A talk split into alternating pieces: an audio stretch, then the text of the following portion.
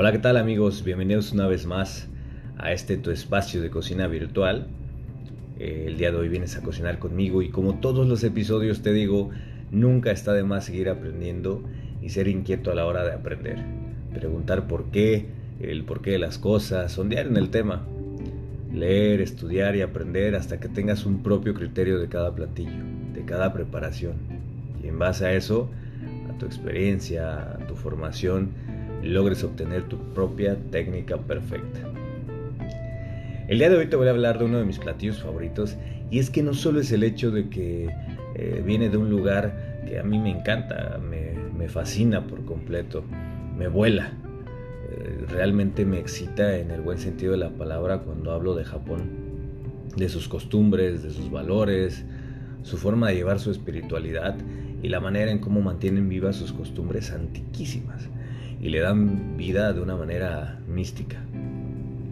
Sin más preámbulo, el día de hoy te hablaré de la historia del sushi. Y fíjate que el sushi realmente se me hace una preparación impecable en todos los sentidos técnicos. Esa manera artesanal de lavar el arroz, de acariciarlo suavemente, inclusive darle un masaje, un buen masaje.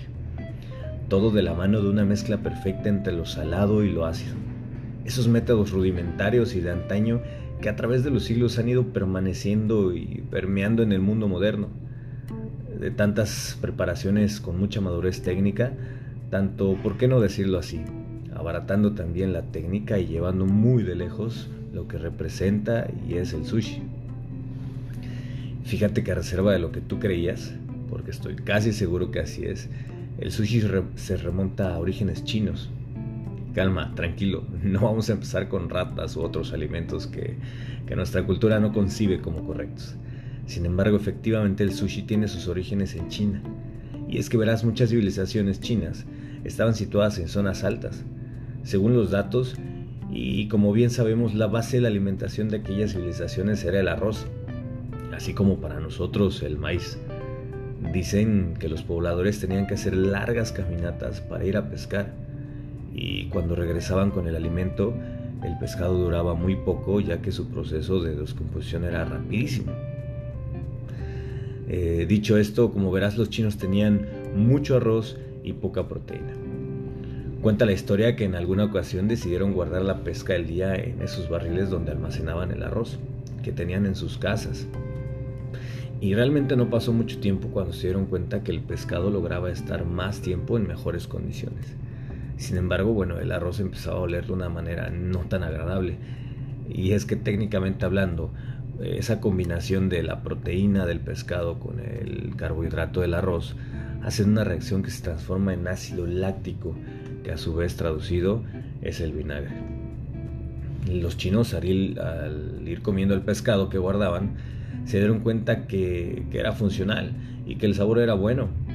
Posterior a eso, bueno, también empezaron a comer el arroz y es que a pesar del aroma que, impregnaba todo, toda la habitación, lograba tener una textura impecable y un sabor que emparejaba con sus necesidades y abrazaba el sabor del pescado. De esta manera nace el nare sushi, que es la manera más antigua y rudimentaria de hacer sushi.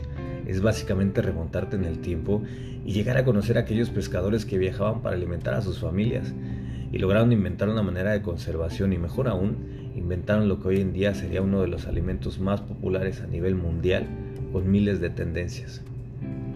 Hoy en día, el narisushi es muy poco común que lo preparen. Su sabor es demasiado fuerte y te llega a las entrañas. Cada poro de la lengua absorbe el imponente sabor del pescado. Te exige conectar el paladar con el cerebro, ya que en cuanto lo pones en tu boca, tu mente inmediatamente empieza a pedir respuestas de algo totalmente desconocido. La forma más sublime de entender que dio origen a este platillo. Una manera trascendental de comprender la misticidad que hay detrás de esta preparación. Así de a poco, esta combinación de arroz y pescado se fue popularizando, pero no fue hasta que llegó a la cultura japonesa, donde nuestros hermanos nipones, ellos preferían comer el arroz antes del pescado. Fue así como lograron hacer el match perfecto del balance entre estas dos joyas, pescado y arroz.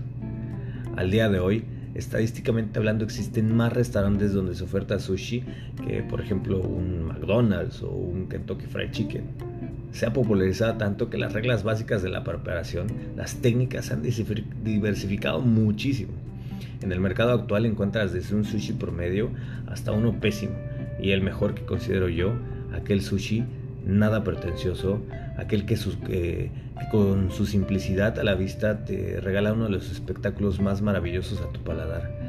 Aquel sushi que te abraza los sentidos y puedes disfrutar sabiendo que detrás de ese bocado hay un artesano, un pintor, un mago, un director de orquesta, un alquimista que conserva técnicas de antaño para ofrecer un platillo que sin más ha roto paradigmas y ha unido hemisferios para llegar al deleite y paladar del mundo entero.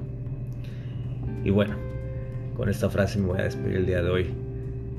Visualiza los trazos de tu plato en tu mente, pruébalos antes de degustarlos y ejecútalos como si de eso dependiera tu vida. Espero que te haya gustado el episodio de hoy. Muchísimas gracias por haberme regalado unos minutos de tu tiempo para escucharme y bueno, nos vemos pronto, nos oímos pronto en otro episodio de, de Cocinando Virtualmente. Gracias.